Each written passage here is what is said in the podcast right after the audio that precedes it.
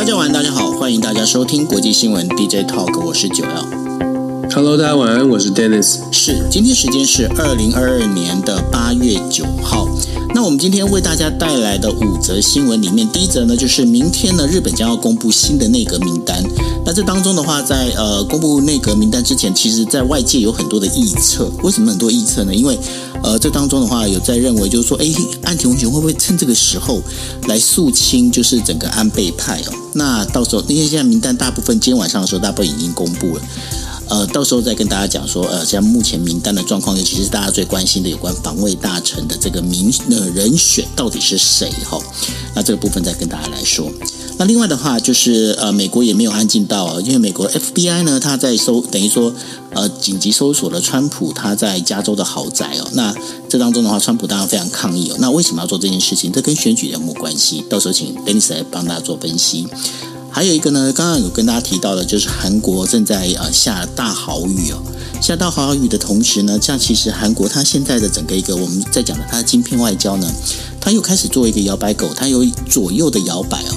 到底要靠美国还靠中国呢？还是他两边的话想两边讨好？他到底现在在盘算什么？我们到时候来跟大家做分析。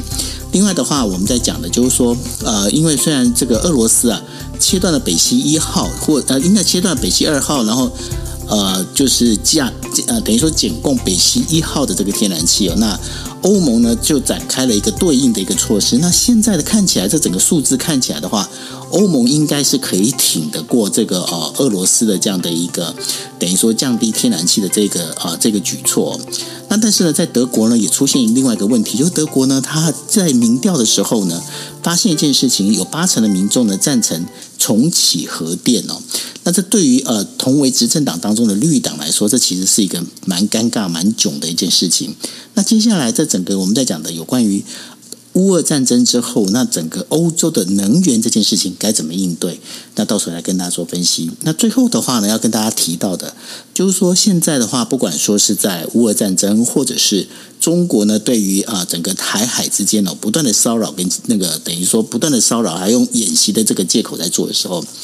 军工产业其实是一个非常被瞩目的一个现象，但是呢，大家可能不知道，日本的军工产业呢，正在呃许多的这个大型的那个军工在做零附件的这样的工厂呢，在宣布要撤退。那这个当中到底为什么会出现这样的一个状况？大家来讲，后后接下来会讲给大家听哦。那我们先进入第一则新闻。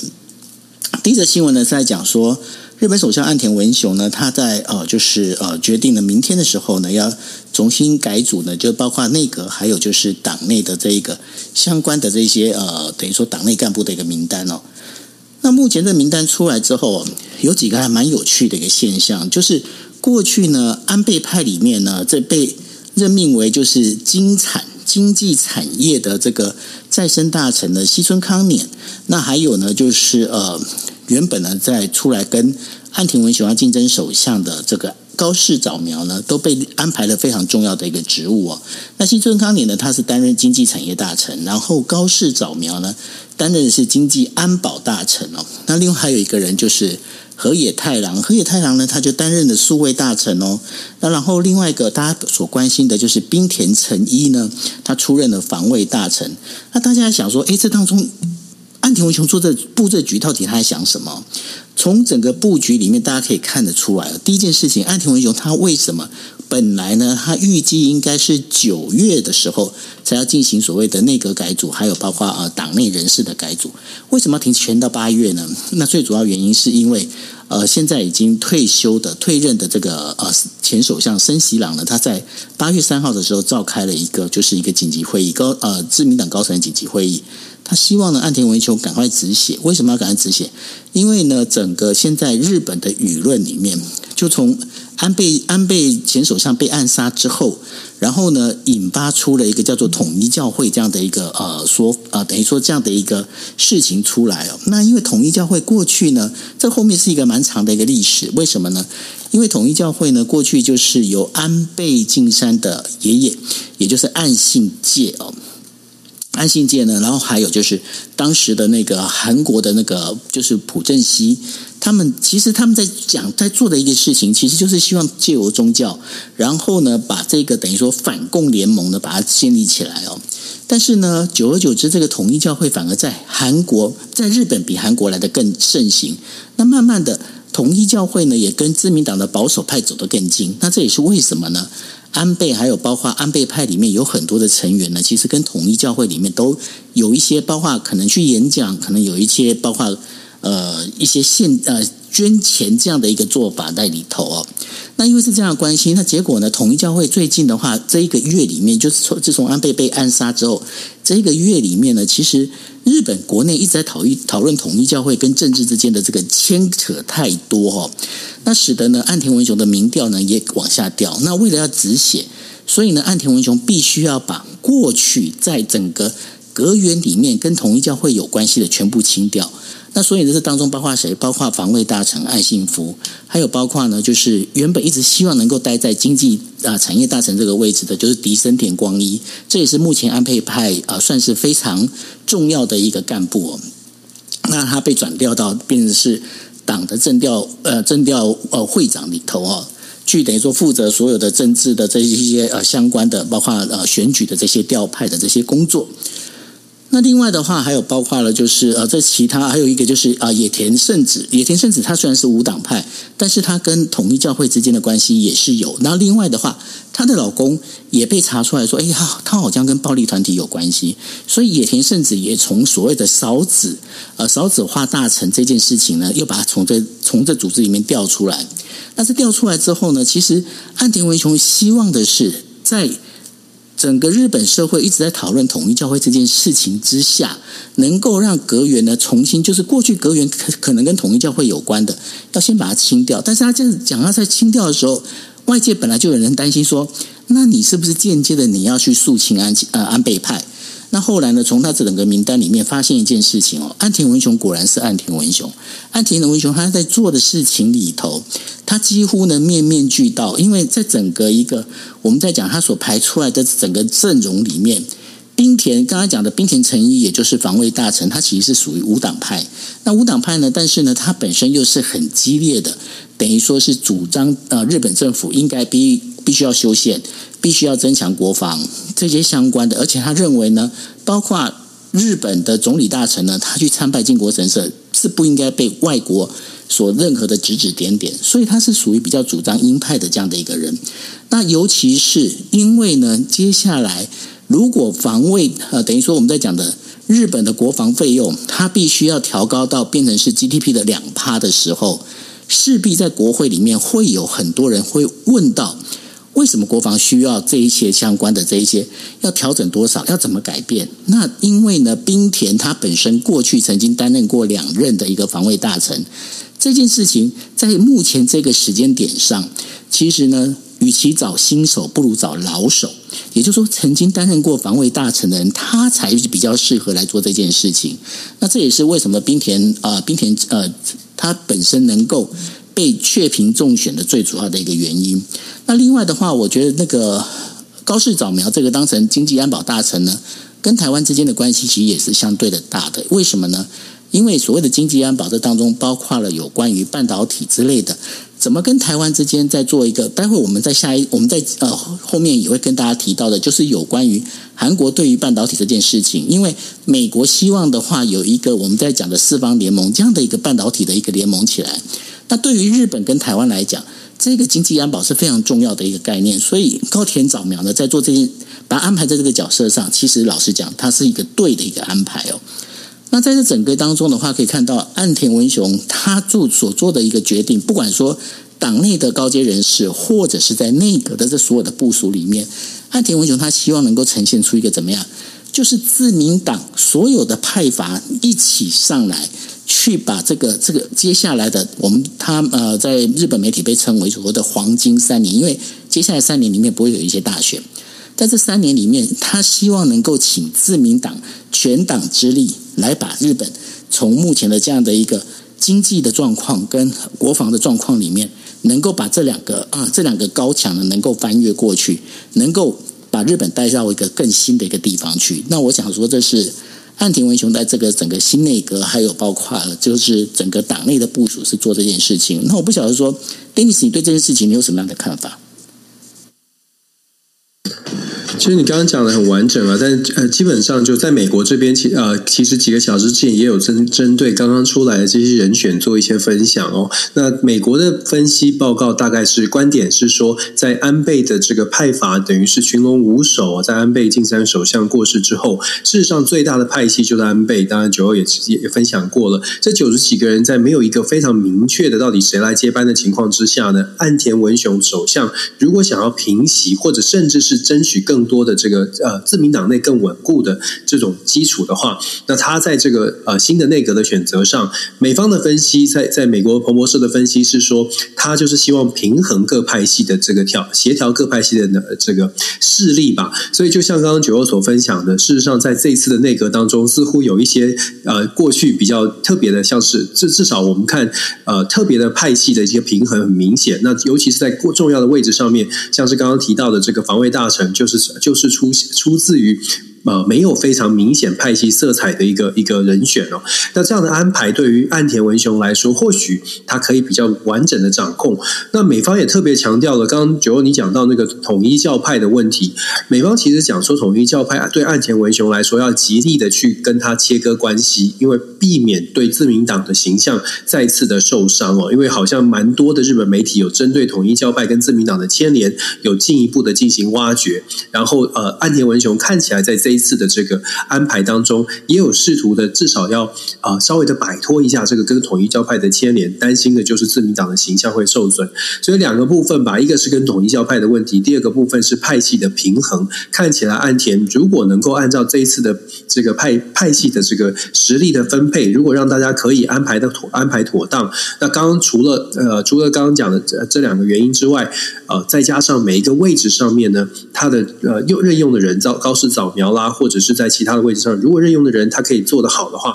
也许岸田文雄真的可以走出他自己的岸田时代哦。至少在这个转折点上，新内阁有新的气象。接下来大家就在观察说，那到底到底岸田这个这样的一个团队有没有办法在岸田的斡旋之下，真的走得比较稳，走得比较比较比较好？尤其在现在的整个亚太地区的局，呃，亚太地区的局势其实是其实是蛮蛮不稳定的。这到底跟美国的关系、中国的关系，然后整个台海的局势，我想现在可能岸田如果能够表现好的话，事实上他确实有可能让他自己的这个岸田时代可以说是呃真真正来临，就靠就是现就看现在他能不能稳住稳住阵脚。对，因为呢，过去在呃就是。就是在安倍安倍被暗杀之前呢，岸田文雄一直被称为叫做什么都不做的总理哦。因为为什么他什么都不做？他什么东西都是必须我们回去思考。那我们在之前呢，在国际新闻 DJ Talk 的时候，也有跟大家讲过。其实呢，呃，那时候当安倍还在的时候呢，当时岸田文雄跟安倍他们在做的事情，其实就是大平正方他那时候对自民党所做的规划，也就是一个椭圆形的双领导。也就是说呢，安倍晋三呢，他在他在主导的是党这一边，然后呢，岸田文雄他在主导的是有关于政的这一块。那目前看起来的话，因为本本来这个所谓的椭圆形的领导的方式，其实可以让政权走得比较稳。为什么呢？因为党这个党务的这一个这一块呢，其实他在安倍这边的话。他可以喊冲，他可以喊杀，但是呢，在岸田文雄里面，他就是在整个整体的这个政治里面，他会把它走得比较稳。这也就是大平正方所提的双双圆心，也就是椭圆理论的一个做法哦。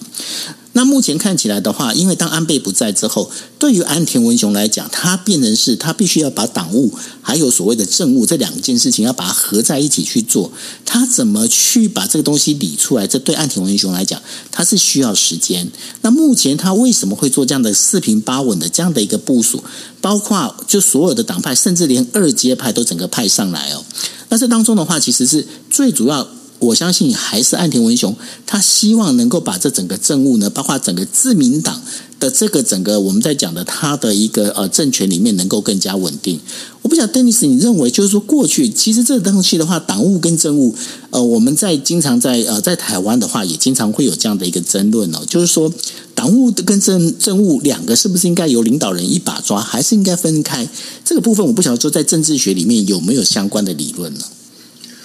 其实蛮多讨论的，就是领导人的特质，还有领导人整个在制度上面的设计。其实岸田呃，就是岸田他的上任，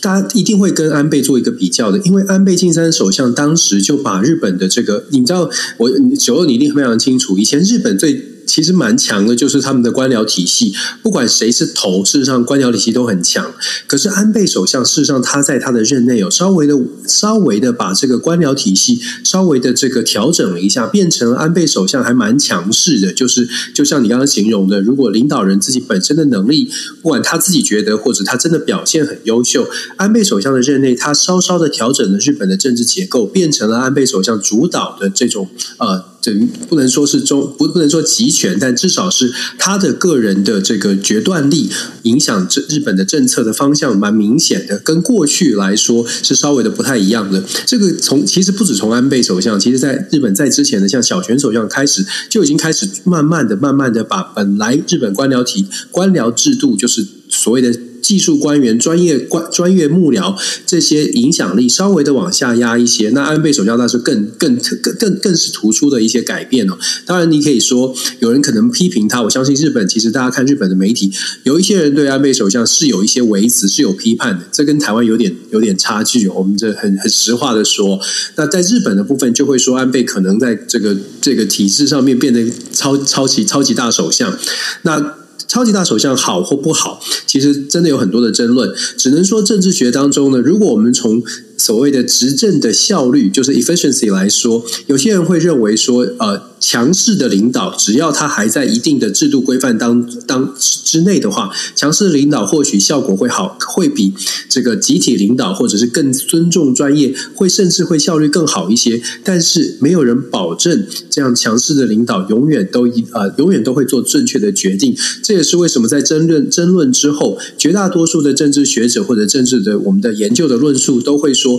制度论，呃，就制度制度论还是优于所谓的强人论哦，所以制度还是挺重要的。那呃，当然了，我们必须说，政治人物有的时候在特定的时间会出现一些特定的优秀的政治精英或者是政治领袖，那但是那那是特例哦。还是要强，可能还是要说，大家不用仰望或期待有一个超级超级强的、超级优秀的政治人物会会来带领带领世界、带领国家一下的反转。我们可能还是期待把好好的把制度落实，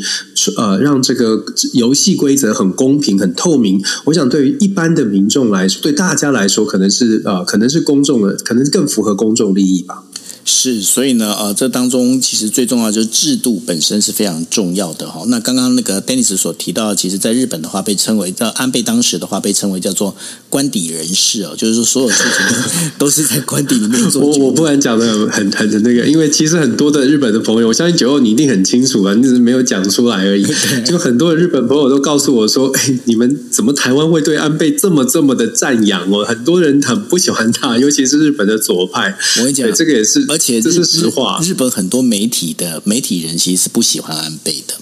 那是那所以没有，所以我在我在跟我在跟他们沟通的时候，我说我说我当然知道说你们为什么不喜欢他，但是呢，我必须要讲一句实话，我说至少站在台湾人的角度里面，知道说安倍他其实对我所以说我我说我说我可以知道你的立场为什么不喜欢，但是我也不会告诉你说你应该要喜欢，但是我只能告诉你说。台湾人为什么会喜欢？原因是在哪里？就是这样子而已。没错，没错，真的有蛮多我的日本的学者啊，他们他们是会是会好奇，就是说台湾真的，我是说，因为台湾看的只有一个重点，就是挺不挺我们。对啊。所以从这个重点来说，就是当然你们日本日本可能当地民众怎么看安倍，他有经济的考量、社会政策啊各项政策的考量。但是对于台湾来说，他还有他还有很多的很多的案子是背在自己身上的很多啊，都拍成电影，都拍成电。视剧了，不是吗？是啊，是啊，所以呢，所以嗯，这就是这样子啊。不，还是那，但是我觉得我们在在台湾的朋友还是有呃，也许也可以稍微看一看。我们还是支持，我们还是觉得他做了很多对力挺台湾的事情。其实就像，这就是为什么我们在 DJ Talk 有时候也要反反映出来。就像就是这这个美国的政治，我们马上要讲美国的政治一样的啊。当年当年大家这么这么的支持川普，可是你再抽丝剥茧来看美国怎么看川普，你就会发现其实不不一样，不一样的角度。对，那其实这就是为什么我们要我们要跟大家在做国际新闻 DJ Talk 最主要原因在这里，就是说我们可以把不同的角度带过来，但是我们不会去就是说告诉你说哦，你今天你在台湾，所以你必须喜欢谁，你不喜欢谁，不会，我们只是告诉你说整个大的环境它是怎么样的一个做法，那你可以自己去判断。然后，因为我觉得，我觉得没有人没有阴暗面嘛，不是应该这样说嘛，对不对？嗯，我觉得我们都很阳光啊。我们还是我跟你讲，这越阳光，其实阴暗面越大。你看这东西就知道了。你看，你走在路上没有影子，那很怪，那是鬼，好不好？也对，也对。那那我我我们要讲一下，我们两个阴暗面是什么？我们还是有阴暗面啦，只是我们不想跟人家讲而已啦。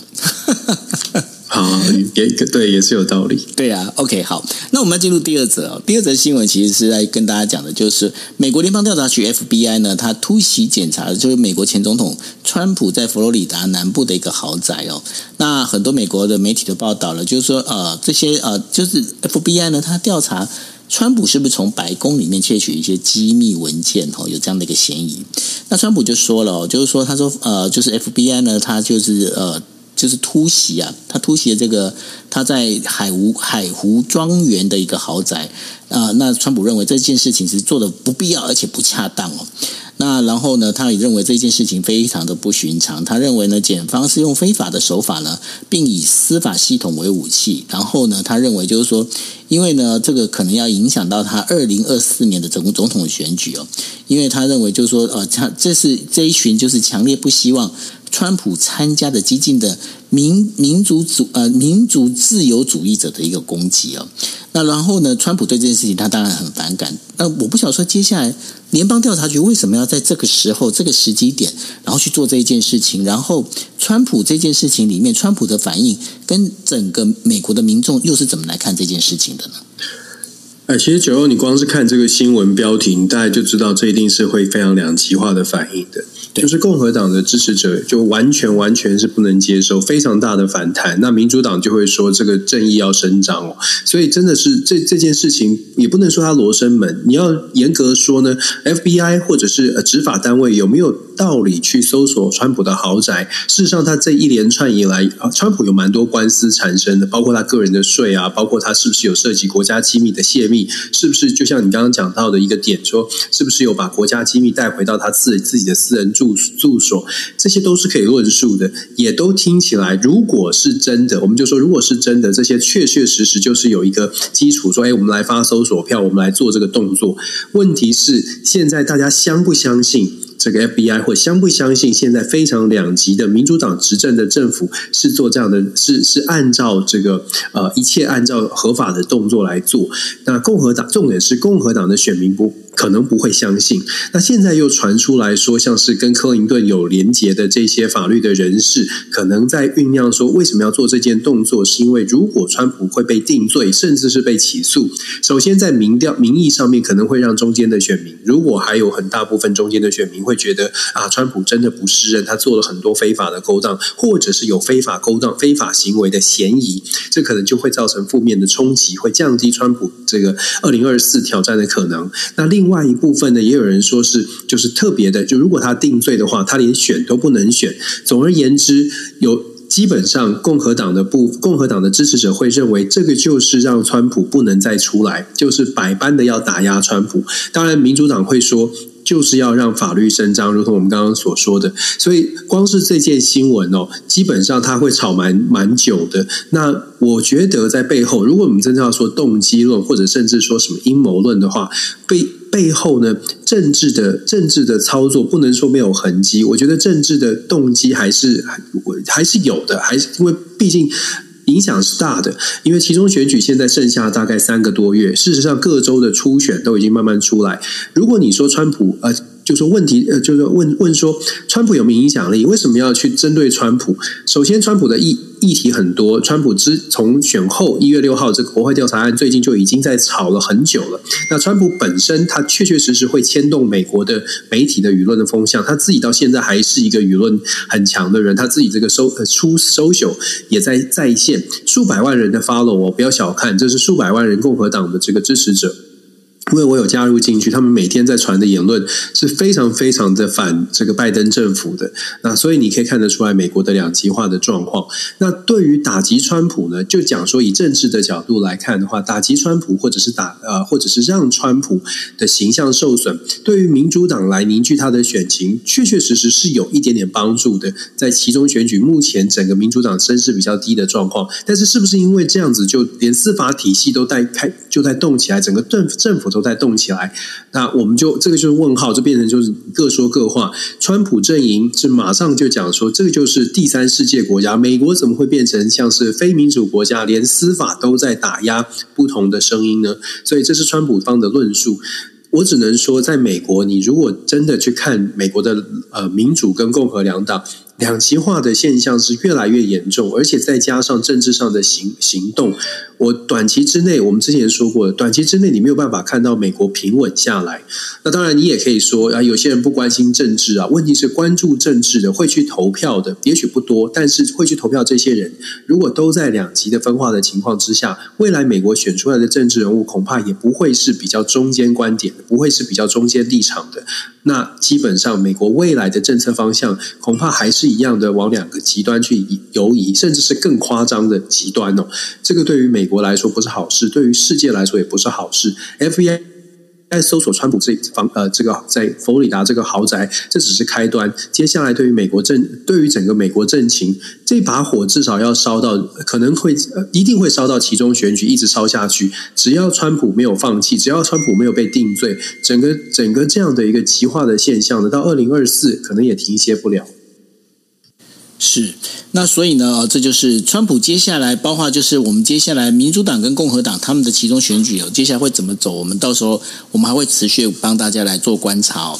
那然后接下来其实要跟大家来聊的一件事情呢，就是有关于这个韩国关于这个半导体晶片的一个问题哦。那因为目前呢，正在中国访问的这个韩国外长朴正呢，九号的时候是在山东青岛跟呃中国的国务委员兼外长王毅来会谈。然后呢，尤其是随着这个中美的这个冲突越演越烈哦，现在韩韩国跟中国呢有望反而有望在这个半导体供应链上呢进行一些讨论哦。那这是韩国的尹锡悦政权呢在五号五月的时候就职以来哦首次的韩国外相哦就是来访问中国。那根据韩联社表示。朴正的九号的时候，已经在之前就已经会晤了这一些部分韩国驻华的一个企业高管了，表示愿意在一个相互尊重的一个基础基础上呢，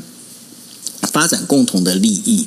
那根据呢日本的 JETRO，就是日本贸易振兴机构的一个、呃，就是资料哈，可以发现一件事情：韩国跟台湾呢是呃中国半导体输入的两大两大国。那如果韩国跟台湾的这个半呃半导体加起来的话，是基本上是中国半导体进口的这一个呃一半以上。那如果韩国呢跟台湾、日本还有美国呢，在我们在讲的就是有关四呃四方联盟的这个晶片联盟的这样的一个状况之下，那中国呢可能在这个部分的话，就会遇到很大的一个我们在讲的它调货的一个障碍哦。所以呢，在呃。就是中共的这个党报，也就是《环球时报》啊，他们在八月九号的时候就有一篇社论在表示哦，他说国际社会期待韩国能够采取平衡、平衡和纠正美国的这样的一个行动哦。那所以王毅当然当当然也希望能够跟韩国能够保持这样的一个呃我们在讲的半导体供应链的这样的一个呃状况。那呃，尹锡悦政府呢，他其实在应该在八月底的时候，他要就是回应到底要不要去强化所谓的这个四方联盟这一件事情哦。那现在美国跟中国在因为台海的问题呢，这个冲突越来越加深哦。那这对于韩国政府来讲，这其实是一个蛮大的一个问题哦。那也就是说，这个这个当中，当然我们也发现一件事情，包括了就是呃，裴洛西呢到韩国的时候，尹锡悦的刻意的避不见面这件事情哦，也似乎也在等于说非常明显的在显示显示说，他们希望在经济上呢，这个不要再太多的跟中国有发生对抗的一个现象。那而且接下来呢，在呃这个月的时候，其实刚好也是中国跟韩国啊建交三十周年的一个一个时候。那当然，两国也是希望呢，能够透过一个纪念活动，保持一个稳定的关系。Denis 对于韩国来讲哦，韩国它其实在过去其实不是尹锡悦而已，包括之前的文在寅政权也是，他们其实一直希望在美国跟中国之间处在一个平衡的第三者的一个角度，包括现在呃半导体，他们也用这样的一个策略来走。你觉得在目前美中冲突拉高的这个情况之下，他这样的策略能够成功吗？我们先说美中冲突，就算就像你说的，美中冲突正在拉高，但是呃，那就看中国跟美国各自对韩国跟周边的国家到底有什么态度。现在看起来，就是说尹锡悦代表这个政府，也就是朴正，就是他朴朴正吧，还朴正哦，这个外交部长呢，他到了中国去做访问。你可以看到他的访问蛮有趣的，就是不是剑拔弩张的，他是双方是相对是友好的。那中方对韩国的态度看起来，中方也是希望说不要撕破脸，希望用这种。比比较比较可以沟通的方式，跟韩国保持一定的关系。那透过这种方式，韩国其实就像我们刚刚形容的，韩国其实之前啊之前就在讲说晶片的晶片联同盟的问题。韩国为什么相对的保守？主要的原因就是因为韩国以他自己的条件现实来说，他没有办法跟中国完全的切割。不管我们在台湾怎么样的期待，或者是不是期待所有的国家都对中国更强硬一些，可是每一个国家都会从自己的国家利益角度出发，他能做的他。不能做的，其实他自己非常的清楚。韩国不能做的部分，就是完全的跟中国切割，至少在现在是没有办法有这个条件的。所以，韩国其实就算尹锡悦想要走亲美的路线，他也没有办法完全的跟中国说，我们我们不理不理会中国。很多朋友说啊，经济不是那么的重要，这这国防最重要。但对韩韩国来说，韩韩国的国防担心的并不是来自中国的威胁，所以对他而言，经济跟中国这关系就很重要，而且又是最大的贸易伙伴，在晶片上面尤其是如此。现在看起来，中方想要透过韩国传达的意念，或者是中方想要拉拢韩国，告诉韩国说你不需要跟我对抗。我们觉得，呃，美美国有一些评论已经出来了。呃，认为说韩国会加入晶片同盟，因为韩就韩国而言，在半导体产业，它没有办法不跟美国、日本、台湾走在一起，因为技术是在这这个同盟里面。但是韩国非常有可能在加入的同时，加上一些但书，就是在同盟就是签署协议的时候呢，韩国可能至少从他自己的这边表态，会去做出声明说，加入晶片同盟不会影响韩中之间的关系，或者是韩国坚定坚定的这个维持所谓的一国一个中国政。政策，或者或或者甚至是进一步的，韩国会说，希望这个晶片同盟呢，不要以排除特定的国家，也许不会讲中国，就是你知道外交的辞令，他可能会说，希望这个晶片同盟不是针对特定国家做围堵的动作。我觉得韩国或许可以在在这个部分，在晶片同盟的部分，他必须加入，因为现实来说必须加入。现实是指半导体的研发制造，你如果不加入这个同盟，你会落后。但是制造出来之后的市场以及互动又不能跟中国脱钩，所以韩国在其中想要走的走的这个方式呢，就是看看中国怎么样可以让中中方勉强可以接受，然后又可以让韩国继续的维持他自己的国家利益。所以我想韩国现在一样的，他的这个策略呢，一直都是走在中呃中。中美之间，那中方大概也不会把油门踩到底的说，你必须要跟美国截断截断往来，因为如果中国这么做的话，也会影响到他自己的晶片，譬如说输出韩国，或者是说透过韩国再往再往前端去去这个传传送哦。所以其实对中国而言，他可能会希望韩国做出一些表态，但是还是希望说。呃，有保留这个保留这个交流的管道，中美之间的呃这个竞争，它不会是至少我们看短期之内，它不会是在战场上，可是，在战场以外的各种的层层面，像是经济啦、贸易啦、科技的发展啦，这些的竞争，我们现在说会越来越白热化。那要要进行这些竞争，也不会是像军事上面的，好像是硬碰硬的，而是用智慧、用协调、用沟通，看是用什么样的方式，用一点点文字的文字的这个怎么样的转折，让这个交流的门，让这个生意还是可以继续做下去。其实每一个国家都在算的，真的是锱铢必较在算的是，我今天跟你的关系如果不切断。我的半导体可以进来多少？我的某一个产品可以进来多少？大家都在盘算，谁算的越精，可能就会越得利。所谓的算的越精，就是谁能够越降低自己感性的那一面，非常务实的看理智的这一面，这一面来来来做精准的计算，可能才能够掌握到自己国家的需求跟跟真实的算好自己的国家的利益哦。其实这也是我们一直在讲的，台湾其实面对现在这种变局，要非常非常仔细的来盘算。我们在要要仔细的盘算我们的国家利益，要怎么样可以争夺争得更多？透过什么样的话术，透过什么样的交流，可以可以为台湾争取到更多？但是要能够冷静下来。精准的计算，这个冷静就要靠大家是不是能够放下不同政党立场的思维，只有一个台湾思维。我觉得这个是真的是非常重要。我们讲了好多次了。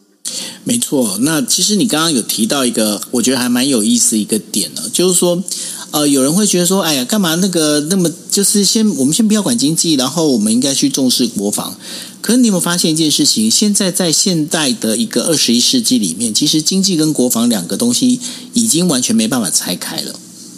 没办法啊，所以就是这就是这就是好几年前哦，这个 Barry Buzan 就是一些国际关系学者，他们就在讲的所谓的综合性的安全安全战略。你的安全战略不能再用传统的，就是好像航空母舰压在那里，大家会怕，所以就没事。现在已经完全完完全全不是这样了。现在的战略，现在的竞争，国与国之间的竞争，比的是综合国力。综合国力是从医疗、工位，你看像是这个疫疫情爆发，哪一个国家有更强大的公卫系统，它就可以站得比较稳一些。坦白说，台湾之所以可以守得不错，就是因为台湾整体的公卫系统，包括我们的健保，包括我们的医生护士的这个能力，事实上在世界绝对是名列前茅。就是因为这样，所以台湾可以稳，稍微的相较于其他很多国家很慌张，我们稍微的可以做，可以稳定。其实我们朋友们自己的自己问自己，我们就知道了，因为我们长期以来对于我们的医疗系统是有信心的。虽然大家抱怨，虽然大家会叫，可是其实大家心里面。真的心里面那种安心感，那是已经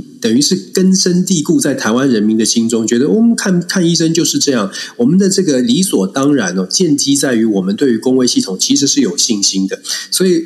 纷纷扰扰，大家这样这样互相的指责，不管是蓝绿也好，其实台湾有一些东西是很强，而且是我们自己打从骨底、骨里、骨子里知道很强，但是这个。这就像我说的，这是我们的综合国力强的部分，但是我们综合国力弱的部分，我们也得好好的认知、认认真来思思考。九二提到的就是我刚刚说的，整个综合国力做比拼的时候，台湾的强强项在哪？弱项在哪？愿不愿意面对弱项，我们把它补强？这个是现在台湾必须要思考的。那韩国晶片、台湾晶片、战略、科技、人才，这些都是，这些都是呃。都是在，就都是国力竞之间的竞争，所以我们说现在就是要好好的来算计一下，看看我们亚我们的优势在哪了。没错，那谈到国力的话，当然这当中还有包括了我们在讲的能源哦。那在面临呢俄罗斯呃天然气短缺的这个德国来讲啊，他们现在其实，在德国国内呢有越来越多的舆论哦，他呼吁呢就是必须要持续的经营所谓的核电站的这样营运哦。那最近一项民意调查显示，有超过百分之八十的人呢，他们是支持延期的哦。那然后呢，这也让那个舒茨的这个政府哦，他已经。面临到就是说，到底该不该延期的这样的一个压力。那这件事情的话，因为原本呢，在我们在讲梅克尔政府那时候是确定的是要在二零二二年的年底的时候要回到所谓的零核电这样的一个做法。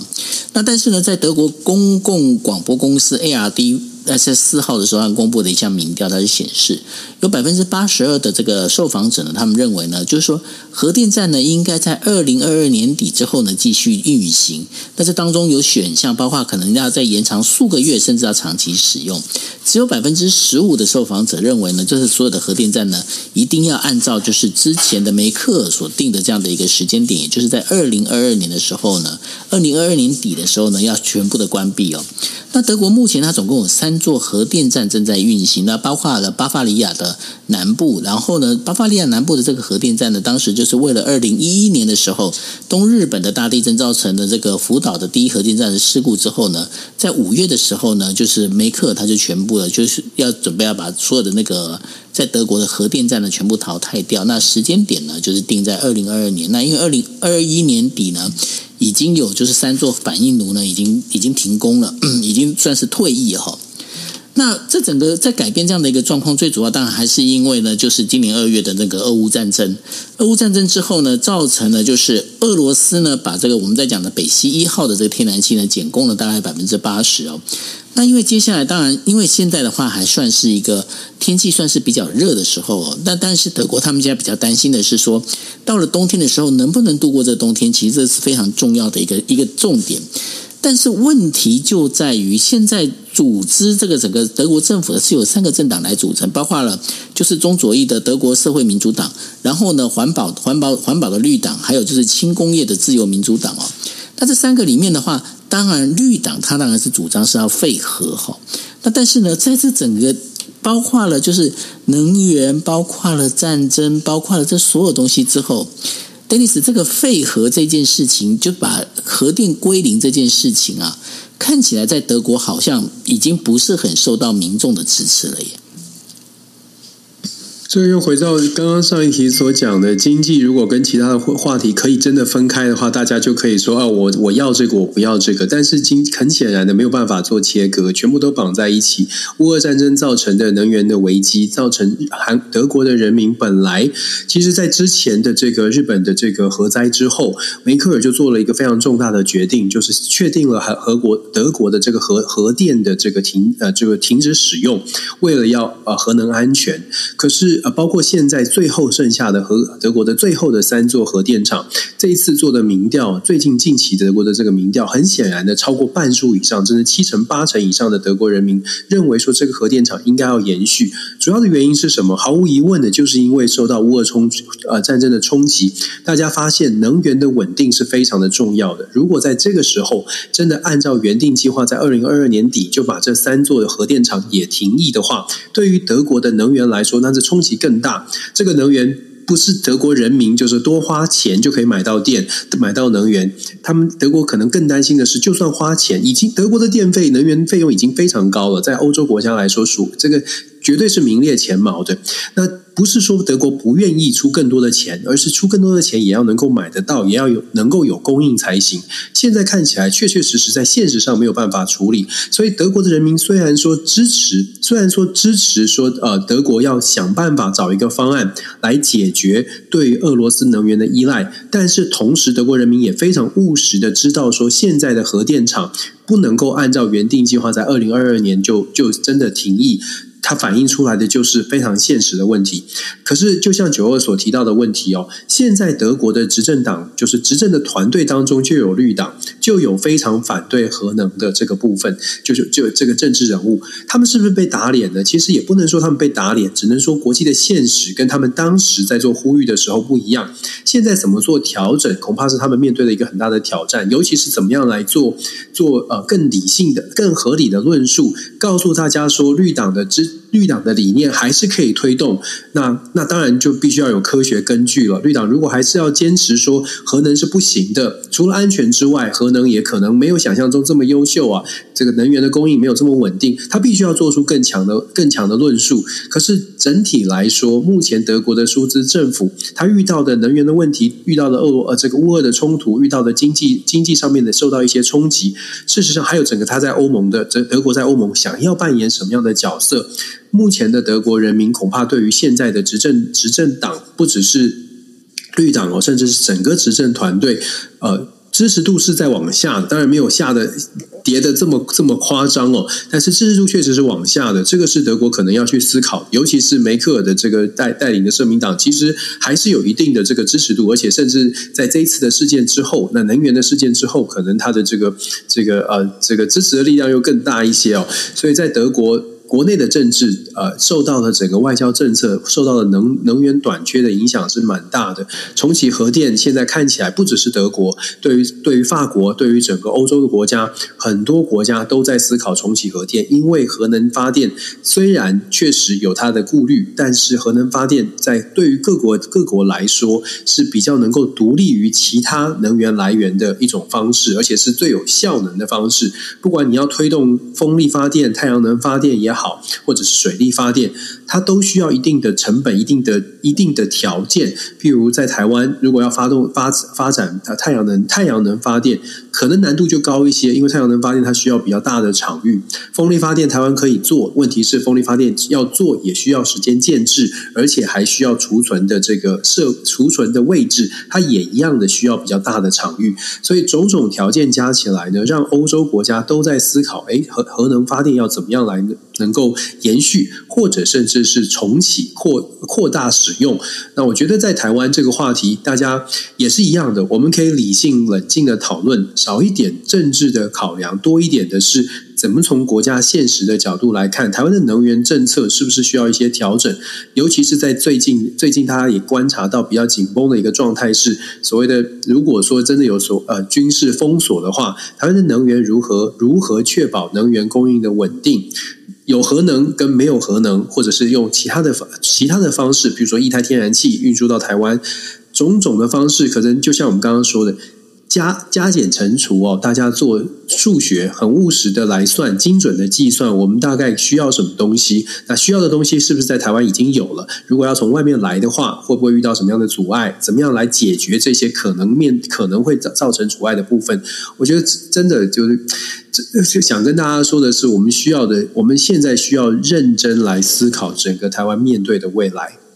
是，所以呢，包括了刚刚有提到了，我们第一题提到就是日本的那个岸田文雄首相呢，他在部署所谓他所谓的这一个啊，我们在讲的这所有的新阁员当中啊，其实呢，呃，未来的话，对于他来考虑的话，核电厂是不是应该重启呢？也是他。接呃，接下来会面临的一个很大的一个问题哦，因为现在其实有不少的我们在讲的很主张核电重启的这样的一个议员们呢，他们现在声音其实是越来越大的哈。所以说，对于岸田文雄来讲，这个重启核电这件事情，其实也跟日本的整个一个国防跟经济安保之间呢是有一些相关的一个关系。那刚刚呢，其实 Dennis 也提到了有关台湾有关风力发电这件事情，因为呃，Dennis 他有提到一个就是呃，这个风力发电呢必须。有关储能，这这个是很重要。大家一定会有可能有部分朋友会觉得说，为什么是需要储能？我们跟跟大家讲一下，就是说这个风力发电呢，它其实瞬间瞬间发电。瞬间发电的话，它跟我们在讲的，不管说你今天你是用核能发电，或者是你今天你要从电厂发完电，你把电供出来，这是不一样的概念哦。就是说，呃，风力发电呢，它瞬间发电之后呢，这个发电的这个电能。它必须是找有一个储能装置摆着，摆在里头的话，当你要用电的时候，你才把它释放出来。要不然的话，它的这个呃，我们在讲的它发电呢，其实是一个断，它不是一个可以持续的一直在跑的。大家想一下，不可能就是说，在这个我们在讲这气场里面，随时会有风哦，这样的来吹哦。那这等于说，这跟太阳能发电其实都是一样的道理。然后还有一点非常重要的，就是说。台湾现在最大的风场，其实就是在呃，我们在讲的台湾西岸。台湾西岸包括了就是云家、云张家这一块啊，张呃张云家对张云家这一块。那这这一块大家就知道，那是台湾海峡这一这一整块哦。那如果在于这个整个中共呃对台的这个等于说军事武力威胁的同时的话，这个风场能不能去确保，就是包括了电能的一个供应，这都是必须大家重新去思考的一个问题。不过我想要问一下 Dennis，就是说，你认为啊，因为本来在提的就是二零三零年的，我们在讲的就是零碳排这件事情哦，你觉得它还有可能被实现吗？我觉得对全世界各国来说，我们很实实话的说，对全世界各国来说都很难达成。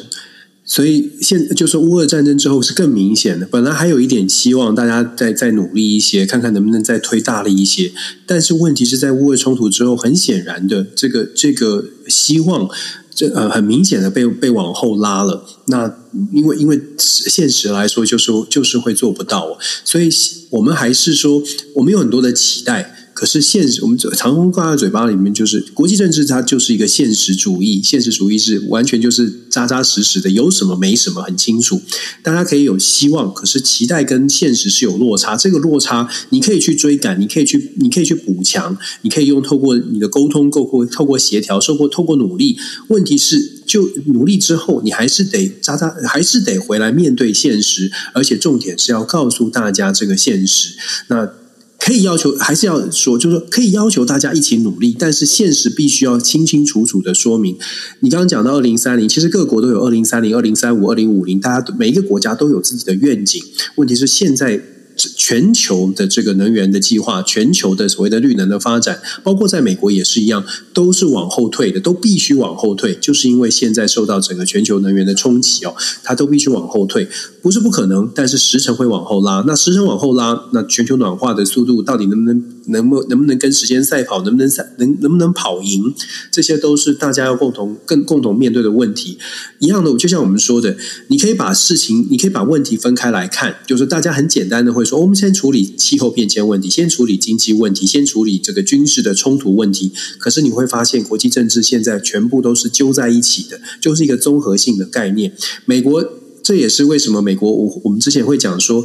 拜登总统的中国政策，拜登总统的全球政策，可能必须要重新思考。原因是因为，如果用传统的中国政策，像拜登上台所说的，可以竞争的地方竞争，可以合作的地方合作，理想上是这样哦。就说，我们我们我们在晶片上面竞争，科技上面竞争，但是我们在气候变迁做合作。可是现实执行上面就会发现，本来对方可能也是这样想，但是越越竞争越不爽，越竞争越 keep by，所以就会说，那我气候变迁有不要也不要。合作了，这就是国际国际政治现实上面很难操作的地方。所以他现在就不跟你通电话了。他对就是这样，就是，这就是为什么我们会说，如果说呃，拜登的中国政策要做，现在开始要做做出一些调整，他可能要重新思考，就是到底有没有可能。部分的合作，部分的竞争。如果对方也撕破脸，或者对方就是就是不想要跟你这个好好的、好好的理性来沟通的时候，你有没有手上的像以前的大棒子？你的大棒子还够不够大，压着他愿意跟你合作？或者是你的甜头够不够甜？我们形容来说啊，就是美国以前是巨棒外交，就是基本上就是你你甜头要甜有有有给糖，但是也有一根棒子背背在后面哦，随时可以来左右操作。问题是美国现在可以给的糖又不够甜。棒子又不够大，在这种状态之下呢，当然你要去思考说，哎，我们一边来合作，一边来竞争，难度就变大了。这不只是中美关系，其实各国的关系也是会是这样。所以，尤其在我我们我们会一直说，从台湾的观点出发，会担心的是，我们台湾现在到底有没有扎扎实实回头看我们有什么？我不我们不知道，也许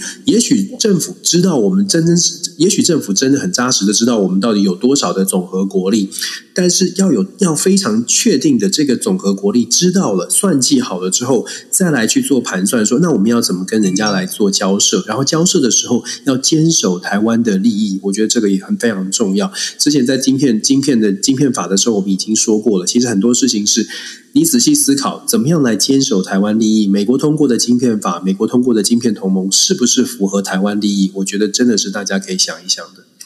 的确哦，那这当中的话，我们当然也要考虑到，就是说，美国的现在等于说在自由地区的话，呃，美国的国防工业算是支撑各国在军火上面的一个很重要的一个来源哦。那在上个月的话，日本成功是获得了美国国务院的批准，然后可以买到一百五十枚装载在 F 三十五上面战斗 F 三十五战斗机上面的空对空的导弹哦。那在同一天的时候，新加坡它也获得批准，就是有六点三亿美元哦，从美国购买购买雷。色的这个呃导制导的那个炸弹呢，还有其他的一些弹药，那在。更早一点点，在四天，在更早四天之前的话，奥地利呢，它也获批准了二点三五亿美元哦，就是收购呃洛克希德马丁公司所呃所开发的八十枚的地呃空对地的一个导弹哦。那另外韩国呢，它又花了一点三亿美元呢，跟美国买了三十一枚的轻型鱼雷，那希望能够用在这个 M 呃 MH 六十 R 的这个直升机上进行反潜作战哦。但是在美国，这个国防工业提供了那么多的这样的一个军武的时候，当然我们也知道，就是生产其实是有限的哈。那有限的话，你必须要排单。那排单的话，另外一件事情呢，其实在日本出现了一个更严重的一个状况，是什么样状况呢？因为日本的呃过去的一个军需，就是我们在讲军工产业呢。过去本来在一九八零年之前的话，日本它有很多的精密的一些军工产业，其实是支撑着所有，包括我们不管说是飞机也好、坦克也好，一些零部件。尤其当中有一间哦，有一间公司其实非常有名，叫做轩场制造制造所 KYB。KYB 呢，它的有名是在哪里？它就是最早，它就是做那个啊，我们在讲的就是日本最。自己最骄傲的就是零式战机舰战，就是舰艇上的这个战机啊当中的一个油压系统。那本来 KYB 在做油压系统的时候，其实 KYB 它本身它现在的一个公司里面分成两大事业部门，一个在做航空事业部门，另外一个部门呢，它专门在做就是把这个油压系统的发展的，包括了不管是二轮、四轮车子，或者是一些机械用的一个车子的一个油压系统。问题出来了，本来呢，因为 KYB 它本身它如果要提供军工产业的话，它被限制在日本的这个我们在讲日本的这个呃武器输出三原则里面。KYB 是不能把它的这一些零部这个军用的这零部件呢卖给其他国家的。如果要卖给其他国家，必须通过日本国会的批准才可以做这件事情。所以呢。对于 KYB 来讲，他在做航空器、航空这个等于说相关的这油压系统的时候，他其实是必须要协助，包括波音啊，包括这一些啊、呃、飞机公司呢，他们能够去等于说，他有有需要这些油压系统的时候，他能够去生产，来补助他今天从自卫队这边没有办法拿到足够订单来养活整个部门的这样的一个差额。但问题在哪里？问题在于就是二零二二零二零年开始的这个疫情之后呢，使得这个全球对于飞机的需求并没有那么高，没有那么高的状况之下，也使得 KYB 的这个油压系统呢，它本身在民用航空机上面它没办法供给。但是呢，虽然说自卫队本身它其实有这个量，而且它不会受到包括疫情啦、包括油价的这个干扰，但问题是它的量不够多。那不够多的状况之下呢，使得 KYB 呢，在今年六月的时候就宣布说，他决定要退出整个军工军工产业，也就是航空器的产业，他要专心的在做这个有关于就是我们在讲刚刚在讲的这个二轮车或那个就是包括四轮车的这相关的这一些，还有工作母机的这些相关的油压系统。其实这样的问题不是只出在呃日本 KYB，还有包括呢，就是一些呃像是呃这一些三井造船呐，或者是呃恒河电。电机啊，或者甚至续销子啊，这些他们本来都是在帮自卫队在生产一些军军需用品，但是问题在于，其实没有办法盈利，没有办法获利。那我们这必须要讲的就是商人就是在商言商哦。但是整个状况之下，现在自卫队其实他现在头也头也很痛。为什么头也很痛？因为呢，他也发现一件事情：当我今天我的这一些我从国外买回来的这些装备之后。但是我有很多的零部件，我有很多我必须要做 maintain 的那个这些相关的这些呃零件的时候，我自己国内没有没有厂商可以去生产，因为他们不想生产了，他们没办法生产了。就好像刚刚提到的有关，刚刚我们在呃之前在提到有关核那个核电要重启的时候，日本它也出现同样的状况，核电要重启，但是问题在于哪里？在于核电的有一些相关的一些零件。我们在讲了，比方说它的阀门啊，这些相关的，必须要特殊技能的这样的一个产业，它因为过去从二零一一年开始喊出了就是我要核电归零之后，其实这些产业他们本身没有办法再延续他自己的一个，呃，我们在讲他的一个企业生存，所以他们也宣布说，那算了，那我不要做好了。当我当他今天不做的时候，其实很多的技术就这样子就停住了，或者是就这样消失了。其实日本现在的军工产业也出现同样。这样的问题，Dennis，在这整个一个这样的一个状况里头，你觉得那接下来这个包括台湾的话，如果这个我们在讲的要提高这所谓的国防的这个战力，包括这个曹新成他圈了三十亿这样的一个状况里头，那台湾自己该怎么去做自保？是，其实国防工业它真的是挺复杂的，就是它不只是它不只是这个技术能不能做到，产能能不能做到，还有制度，还有政治，整个全球政治的角力跟它带透露出来的意涵，每个国家能不能 hold 得住，能不能撑得住这个政治的压力。我们先说日本的部分呢，你刚刚讲说日本，日本遇到的问题是在制度上面受到了限制，不是产产出的能力，不管是技术或者产能没有问题，但是在制度上面受到了限制，因为日本的和平宪法。所以日本的自卫队它的这个需求是有限的，而且也不能够产出，就是它的国防工业是不能够外外销的。在这种状况之下，就算有技术有产能。这个这个工业很难蓬勃的发展，是受到了制度上面的限缩。相对来说，美国美国没有制度的限缩，美国是基本上是军火工业的大国。问题是，美国遇到的状况是，美国产能有限制。刚刚我们在一开始的时候报道的新闻哦，大家我不知道大家有没有感觉，就是哎，日本啦、新加坡啦，各国怎么都在采买武器？其实之前还有沙乌地阿拉伯，拜登谈完之后，沙乌地阿拉伯的武器、土耳其的武器，事实上，美国的军购基本上军。火工业是非常蓬勃的。数千亿甚至是更多的美美金每一年的这个军火的工工业的这个交易哦。那问题问题来了，现在尤其是整个国际紧张的情况之下，大家可以想象，越紧张，你各国当然采买的武器，对武器的需求会更高，对军火工业的需求更高。但是能不能做到呢？美国事实上是可以外销，问题是美国的产能不够，也就是。就像刚刚九有提到的是排期哦，我就算订我一订一百架飞机，大家都订一百架飞机，那总有优先顺序，订单的前后顺序。台湾之前有军购案就被有就被因为产能问题而暂暂时被迫做一些调整。当然有人有政治的解读，但是产能问题确实是一个蛮大的蛮大的麻烦。事实上，我有机会跟这个雷神还有跟这个洛克希德马丁公司的代代表都有都有机会讨论过这些问题。他们说，当然有政治的考量，但但是产能确确实实是美国国防工业一个很大的问题。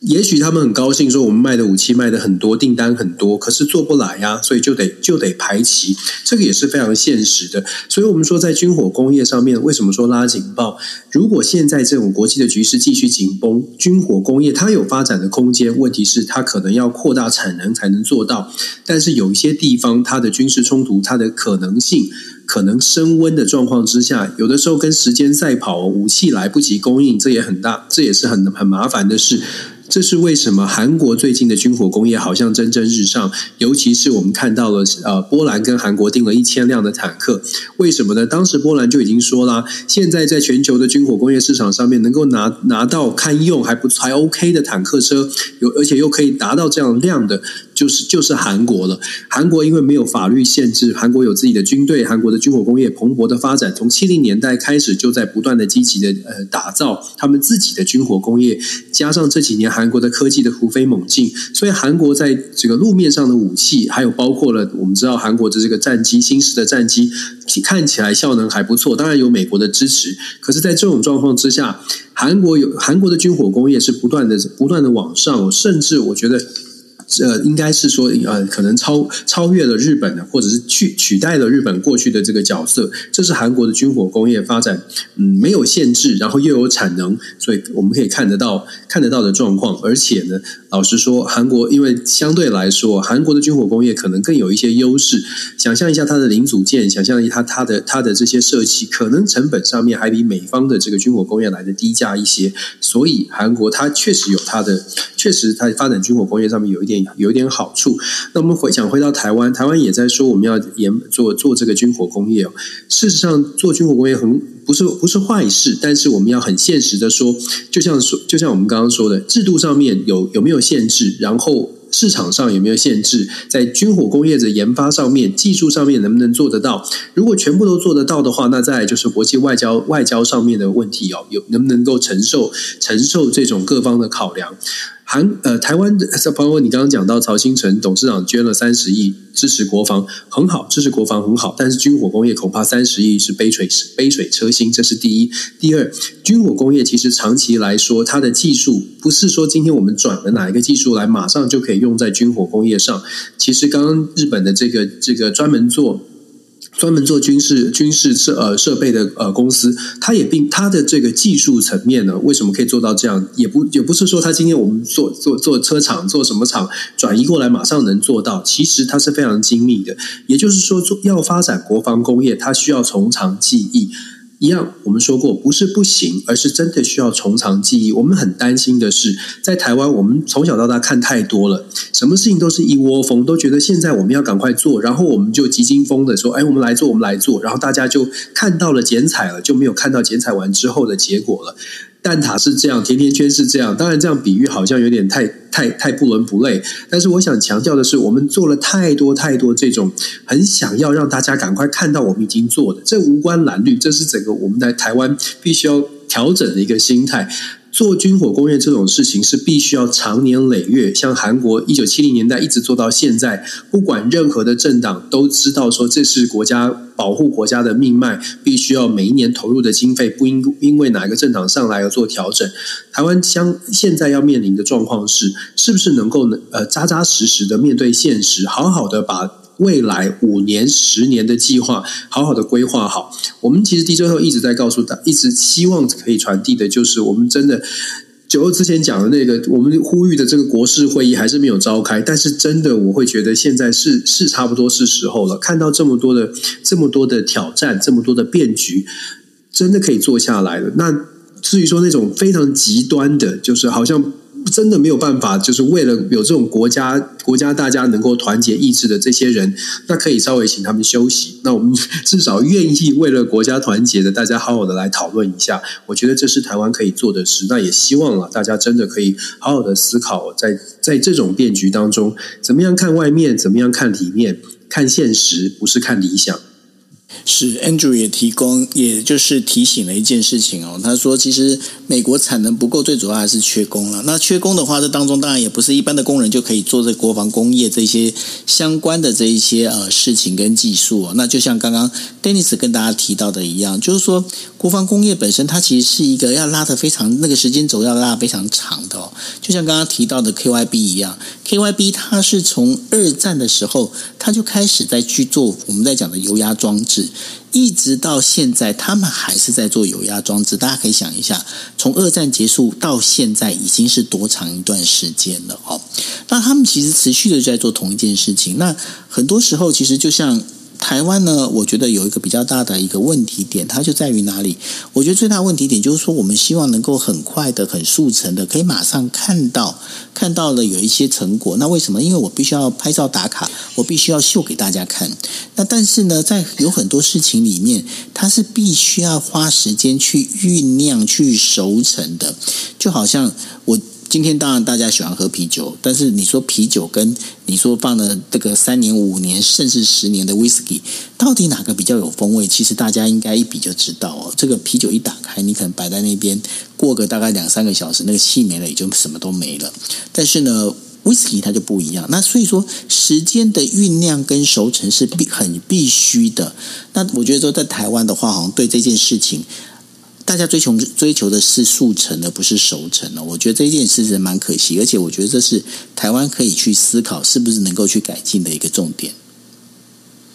对啊，我觉得我觉得是这样。那当然，当然，我们就一起一起有这个抱持这个期待。那我们能做的是，就从我们自己。从我们自己做起吧。我们手上的选票，你就选一个你觉得他可以比较长期的来思考台湾未来。我不知道什么政治人物可以做到，但是我们有还是有这个期待，希望 希望国家更好吧。我我我以为你说从我们自己做起，就是说我们的国际新闻 DJ Talk 还在持续的把它撑下去，这样子。我们一定要持续的撑下去。我 我真的这样觉得，最近有特别这种焦虑感，就是真的很希望大家愿意去看现实。啊、其实九欧跟我们私下有一个传讯息，就是说我们怎么到底怎么样可以让大家去去愿意。可能我们的话不是不是让大家听了觉得 很很澎湃的，可是我们的话呢，我们不会去特意去制造这种兴奋或者特别特别制造紧绷，而是希望哎呈现一种现实。包括角又在讲说，哎日我们就像今天刚刚开始的时候讲说，其实日本看安倍并不是像台湾看安倍这样，像这种事情，我觉得有必要让台湾的朋友知道。就像在美国看川普，不是不会像当年台湾看川普一样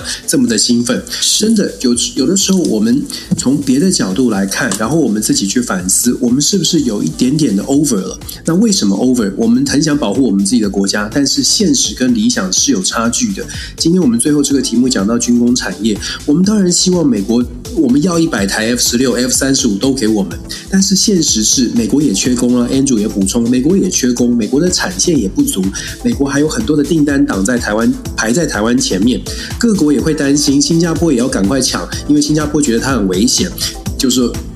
在这种状态之下，我们面对的现实是跟理想是有差距。那我们我们可以做到的事情是怎么样来自己团结，自己先想一想，在不同的状况，现在今天没有买到飞机，那我们有什么？今天晶片上面遇到了希各国都希望把晶片拉回他们自己的国家做的时候，我们能做什么？我觉得这种现实可能不好听，可是一定要去思考。没错，那这也是我们会持续给大家带来的一个我们的想法。那当然一样的道理，这是我们的想法。那然后大家听完之后，你们可以去消化，消化呢，然后用你们自己的想法，你们再去重新去做该做的事情。OK，好，对，对，那我们今天为大家带来五则新闻就这样子喽。那谢谢大家，大家晚安喽，拜拜，感谢，拜拜。